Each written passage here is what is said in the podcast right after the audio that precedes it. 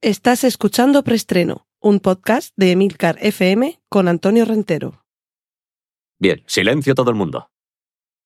Motor. Sonido. Claqueta. Escena 1, toma primera.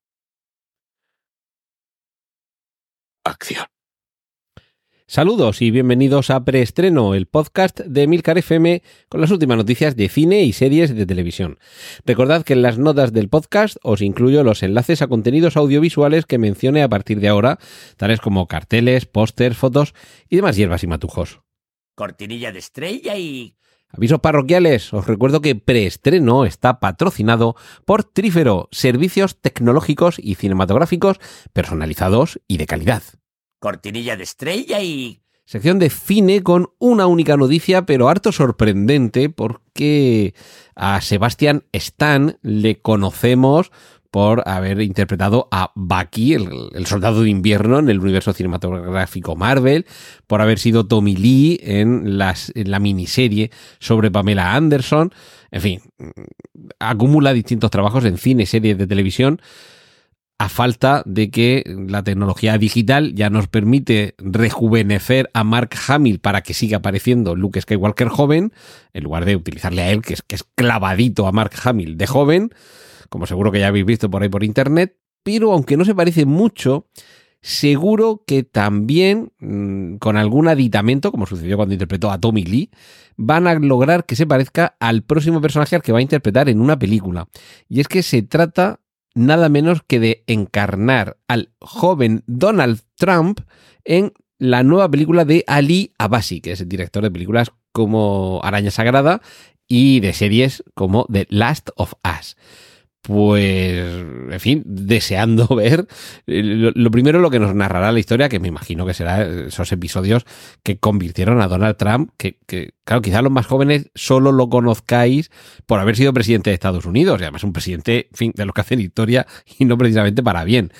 Pero es que en los, en los finales de los años 80 y principios de los 90, es que Donald Trump era eh, una figura de referencia y envidiable en, en esos eh, en, esa concepción mercantilista y capitalista exacerbada que, que, se apoderó de todo, de la economía, de la sociedad, de la historia, de la cultura, y era un auténtico referente que de hecho incluso aparecía en, en películas y series, si no recuerdo mal, en Solo en Casa 2, por ejemplo. Pues, pues bien, en esa época de juventud es donde se va a situar la acción de esta película en la que a Donald Trump joven le interpretará Sebastian Stan. Cortinilla de estrella y... Sección de remakes, secuelas, precuelas, spin-offs, triquiñuelas y demás. Yo creo que de esta película ya os había hablado hace tiempo, pero ahora se vuelve a hablar de ella. Y es que Margot Robbie y Ryan Gosling van a interpretar a los padres de Denny Ocean y de su hermana Debbie que la vimos en Oceans 8 o 9 o algo así, no me acuerdo. Pero bueno, Danny Ocean, el personaje protagonista de Oceans 11, que eh, es una película que originalmente interpretaban Frank Sinatra, Dean Martin y compañía, que tiene un magnífico remake con sus secuelas en Oceans 11, 12 y 13. Y Danny Ocean, el protagonista interpretado por George Clooney, sale de algún sitio. Pues ahora, con una precuela que no sé qué número le pondrán, debería ser Oceans One, debería ser la primera. La, van a protagonizar, como digo, Margot Robbie y Ryan Gosling van a interpretar a los padres de, de, estos dos chicos y la película va a estar ambientada en el Gran Premio de Mónaco del año 1962, donde van a enseñarle a sus hijos a convertirse en lo que luego todos conocemos. Lo bueno de esto es que eh, una película ambientada en esa época y en ese lugar, eso puede ser una cosa magnífica. Y si además mantiene ese tono en el que hay tensión, intriga, una puesta en escena sensacional, grandes intérpretes y, bueno, yo creo que con todas las entregas de la saga Oceans nos lo hemos pasado fenomenal. De hecho, aprovecho, la volví a hacer la volví a ver hace, hace poco, hace unos pocos meses. Eh, yo creo que ha sido incluso después del verano. Eh, la original Y bueno, aunque ya nos parecen muy sencillitos esos planes, esos robos que se planifican eh, sobre una servilleta y con casi que con palicos y cañicas, pero aún así la película está, está muy bien, es muy divertida. Y, y yo le tengo muchas ganas a esta precuela, a este Oceans, como se llame, no sabemos, yo le pondría Oceans a, secas. Y hasta llegar a Oceans Eleven, eh, nos quedarían todavía otras nueve o diez películas, o sea que vamos a ver. eh, no, menos, porque la, la, la, la, la que tenía la hermana como, como protagonista, creo que era Oceans 8, para así, si salía bien, tuvieran un Oceans 9 y un Oceans 10.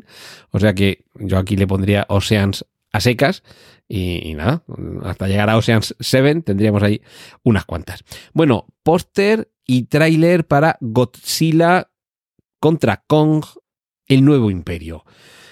Es algo hasta ahora casi que impensable porque se van a enfrentar en un primer momento, pero como sucede en otras muchas películas del género Buddy Movie, terminarán aliados porque habrá una amenaza todavía mayor para estos dos gigantescos monstruos en esta nueva entrega del Monsterverse que recordemos que ahora mismo se está mm, emitiendo en, ahora no recuerdo en qué plataforma de streaming eh, Monarch, que es el nombre de la empresa que hay detrás de toda la investigación relacionada con estos monstruos, con Godzilla, con King Kong y compañía. No vamos a tener que esperar mucho para este Godzilla contra Kong eh, de New Empire, el nuevo imperio, porque se estrenará el 12 de abril de 2024, que está ya a la vuelta de la esquina. Y un poquito después, en mayo de 2024, llegará Furiosa, la precuela de Mad Max Fury Road, que ya hay en internet a quien no le salen las cuentas porque podemos ver el primer tráiler, pero ahí se hace una referencia temporal que quien ha sacado el calendario dice no me salen las cuentas con respecto al calendario de Mad Max 1, 2 y 3, los años que han pasado, los años que tienen los personajes, hay quien dice sí, sí salen las cuentas si tienes en cuenta, perdón por la redundancia, que el personaje protagonista de Mad Max Fury Road no es el Mad Max de las tres primeras películas, sino que es ese niño asilvestrado y asalvajado que salía en Mad Max 3 y que ha crecido. En fin, tenemos aquí un Mad Max Verse a la vuelta de la esquina. También hay quien se está quejando que aquí hay demasiado CGI. A ver, en Mad Max Fury Road también lo hay, lo que pasa que no se nota porque está muy bien hecho y no sé si aquí vamos a sufrir una nueva entrega del mal de Hulka. Ya sabéis, CGI del que se nota. Cortinilla de estrella y... Nos vamos un ratito a las series para ver a Sofía Vergara en la serie Griselda. Esto se va a emitir en enero en Netflix y cuenta la historia real de una madrina del narcotráfico en el Miami de los años 70 y 80. Y quien se quedara con ganas de más enfrentamientos basados en, en hechos reales de los que tienen lugar en Hollywood, que se vaya preparando porque ya podemos ver un cartel chulísimo de la segunda temporada de Feud, que Feud, si no estoy equivocado, que me corrija Juan Iquilator, creo que se pronuncia algo así como Foyt. Eh, y realmente, aunque a nosotros nos suena a, a feudo, que es como mm, un territorio mm, dominado por alguien, en realidad la traducción sería algo así como eh, enfrentamiento, gresca. Eh, y en este caso, atentos al plantel femenino. Naomi Watts, Diane Lane, Chloe Sevigny, Calista Flockhart, Demi Moore y Molly Ringwald. Yo estaba enamoradísimo de Molly Ringwald en su etapa del Club de los Cinco y la chica de Rosa, que guapísima. Pues en esta ocasión, estas eh, tres, cuatro, estas seis actrices van a tener un enfrentamiento, porque de esto va la serie Feud, de enfrentamientos de, entre famosos, nada menos que con Truman Capote. Así que todos los que, eh, toda esta etapa de los años 60 de, de, de Hollywood, de, del famoseo, que yo creo que aquí van a tener donde pasárselo fenomenal y sobre todo poniéndole nota, así se ha adaptado bien a los personajes, que ahora mismo no lo sé, a qué personaje interpreta, personaje real, a qué actriz real o cantante, en fin, celebridad real de la época interpreta cada una de estas actrices, pero como en su momento lo descubriremos, ya os lo contaré por aquí, por supuesto. Cortinilla de estrella y... Nos vamos a, a la sección de cómics para ver un nuevo Jorel en pantalla, que en este caso sería en Superman Legacy, la película con la que James Gunn quiere retomar al superhéroe más famoso del mundo, y en este caso a Jor-El, el padre kryptoniano de Superman, de Kal-El, le va a interpretar Kurt Russell, que me parece una elección magnífica. Yo, es que ya lo veo en el, en el personaje. Y una, una noticia muy curiosa. Asociamos DC, los cómics DC, Superman, Batman, Flash, Wonder Woman, todos estos, los asociamos con la Warner y los asociamos con la plataforma de streaming HBO. ¿Vale? Hasta ahí, más o menos bien. ¿Me seguís? Perfecto. Pues la noticia ha saltado porque desde Netflix, desde la directiva de Netflix, es decir, gente autorizada, no el primero que pasaba por la puerta, dicen que ellos estarían interesados en producir contenidos que continuaran en el Snyderverso. Sí, sí, las películas de Zack Snyder eh, con Superman, con Batman, con Wonder Woman, con, con Aquaman, que, que, quieren continuarlas en Netflix. Y dices, pero a ver, Netflix no puede continuarlas porque no tiene los derechos de los personajes de DC barra Marvel barra HBO, efectivamente. Pero Sony también hace películas de Spider-Man y Sony no es Marvel ni es eh, Disney. Se llega a un acuerdo y se ceden los derechos para llevar a cabo películas, series o lo que corresponda. Desde Netflix afirman que cuanto más Zack tengamos, mejores seremos. Y bueno, por supuesto, esto habrá detractores, no lo dudo, pero a ver, que dónde hay que firmar. Y, y a ver, yo creo que esto sería un buen negocio, y si es un buen negocio, podría llegar a buen puerto, porque si Netflix, que ahora después hablaré un poquito de Netflix y de la producción de contenidos propios, si Netflix tiene dinero para gastarse en eso, porque evidentemente no le va a salir gratis a adaptar unos personajes cuyos derechos no posee, eh, Warner barra HBO hace caja. Hará más, hará menos. El negocio luego le puede ir mejor o peor a Netflix cuando haga esas películas o series o lo que sea.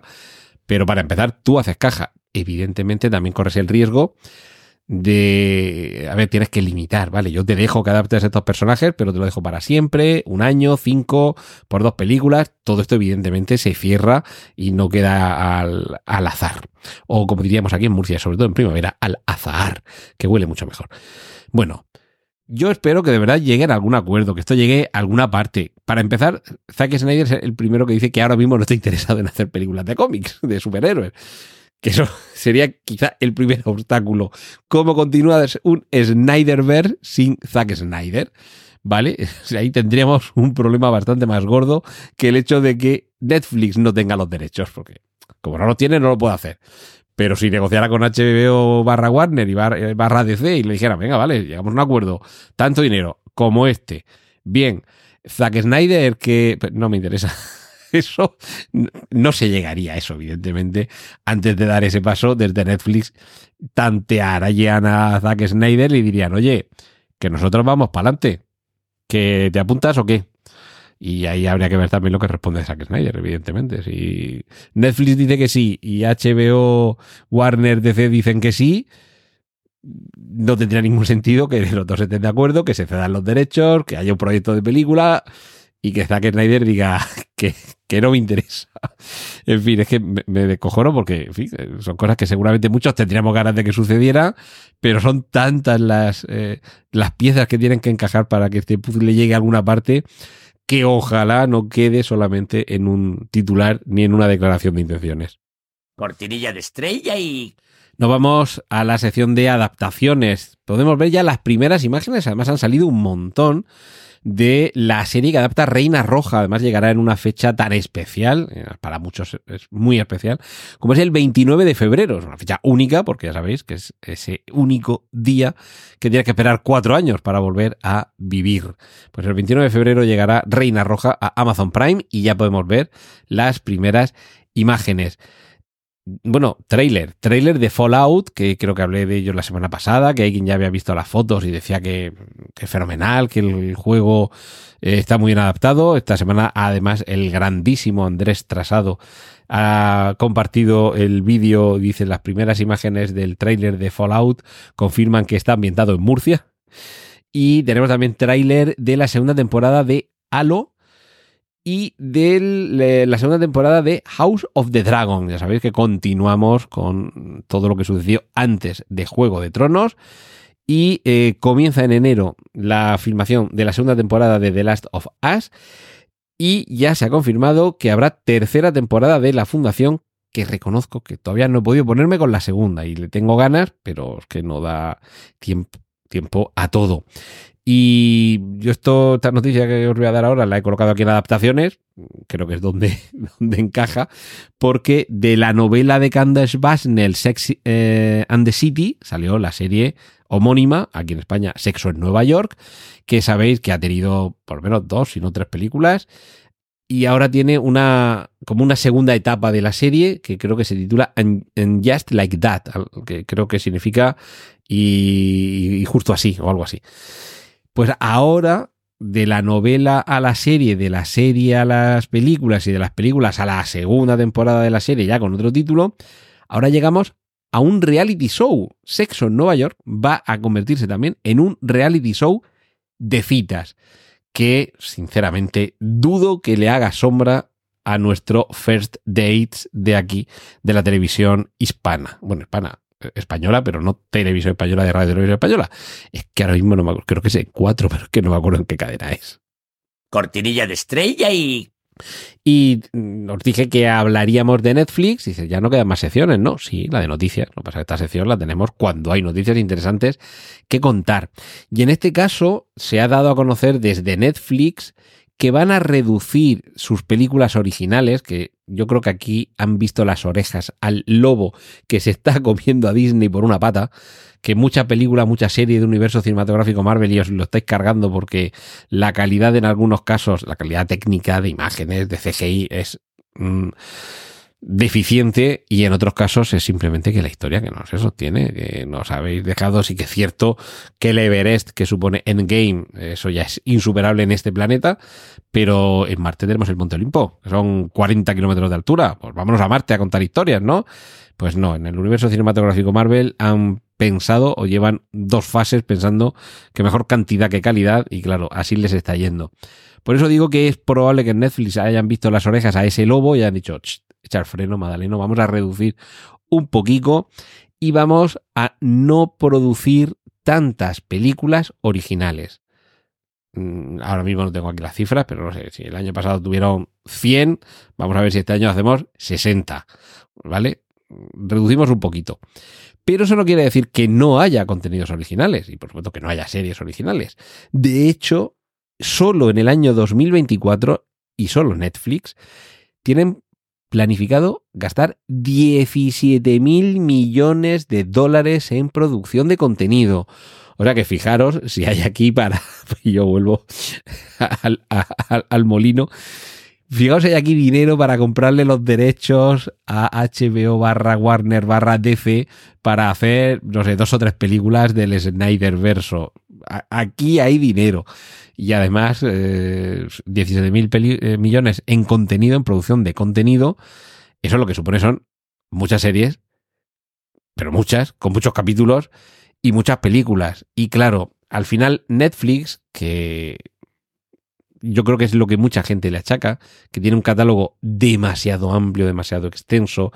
También es cierto que es la primera, es la que lleva más tiempo es la que además de contenido propio, y que es la que lleva más tiempo generando contenido propio, también es la que empezó antes a hacerse con contenido ajeno, contenido externo que habían hecho otras productoras, incluso otras plataformas, otras cadenas, e ir acumulándolo.